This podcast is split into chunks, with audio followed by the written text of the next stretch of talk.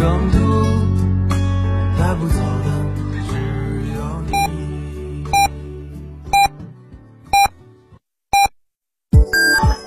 FM 九九八提醒您，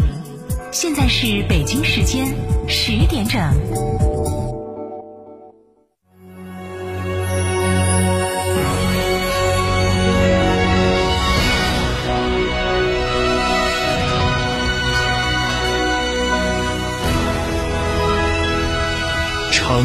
的声音，FM 九九点八，成都人民广播电台新闻广播。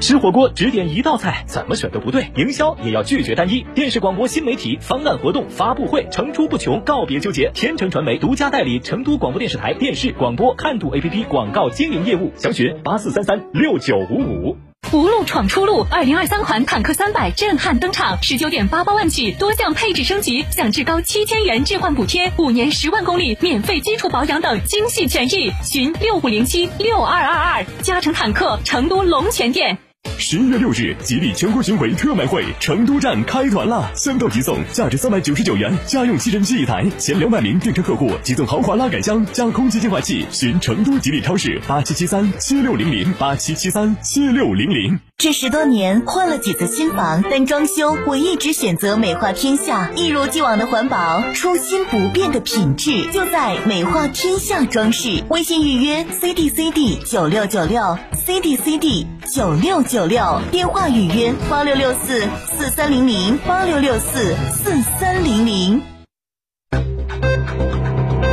九九八快讯。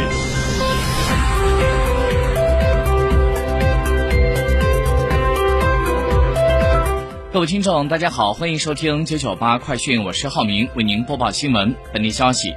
据四川省卫健委最新消息显示，十一月二号的零点到二十四点，全省新增外省反川感染者十三例，其中闭环转运六例，非闭环管理七例。新增省内的感染者有三十例，其中确诊病例一例在成都，无症状感染者二十九例，具体是绵阳十五例、南充八例、阿坝三例、成都两例、广元一例。新增境外输入感染者有八例，另外有既往无症状感染者转为确诊病例两例，都是发生在省内，分别是绵阳一例、凉山一例。新增治愈出院病例十七例，无新增疑似病例。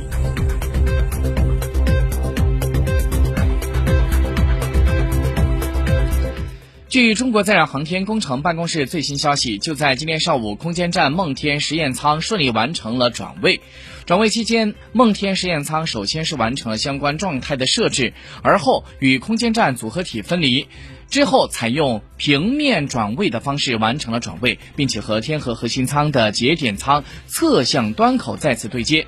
神舟十四号航天员乘组随后将会进入到梦天实验舱，梦天实验舱转位完成，也标志着中国空间站 T 字形基本构型的在轨组装完成，向着建成空间站的目标迈出了关键一步。按计划，后续将会开展空间站组合体基础功能测试。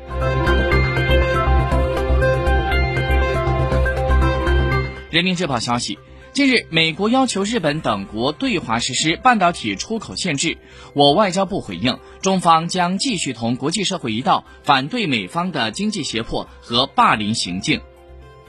央视网消息，商务部的新闻发言人束觉婷在三号宣布，第五届中国国际进口博览会暨虹桥国际经济论坛开幕式将会在十一月四号，也就是明天，在上海举行。国家主席习近平将发表视频致辞。人民日报消息，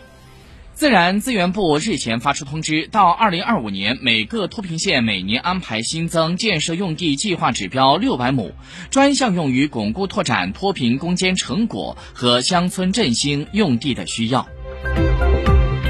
工信部等五个部门在日前发布了规则，提出到二零二六年，虚拟实现在经济社会重要行业领域实现规模化应用。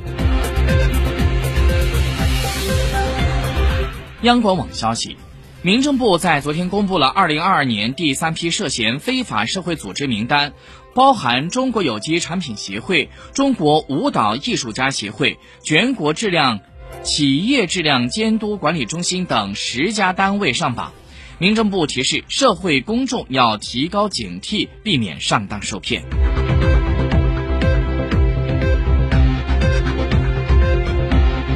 北京时间今天凌晨，第五十一届世界体操锦标赛男子团体决赛当中，中国队发挥出色，以总分二百五十七点八五八的成绩获得冠军，拿到了巴黎奥运会这个项目的参赛资格。在全部八支参赛队伍当中，中国队是唯一一个六个单项得分都超过四十分的队伍。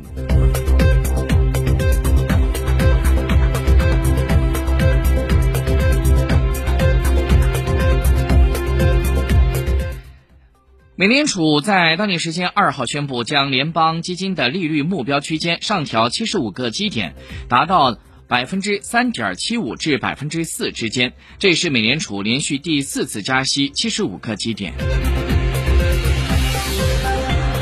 据美国有线电视新闻网消息，对众议院的议长佩洛西的丈夫保罗·佩洛西的袭击案，现在是出现了新的细节。嫌疑人对警方表示，他正在执行自杀任务，并且有一份以其他著名人物为目标的名单。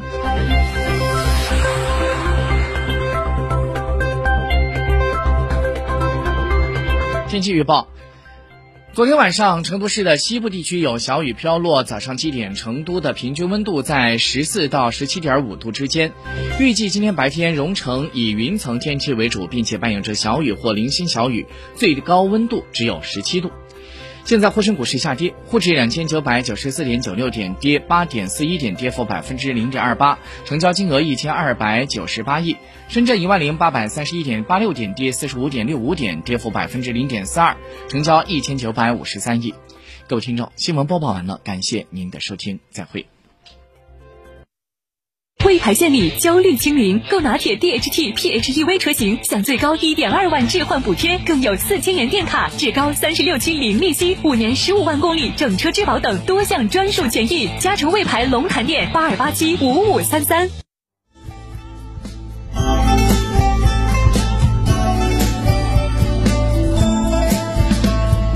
与你相逢，其实就像一个梦，梦醒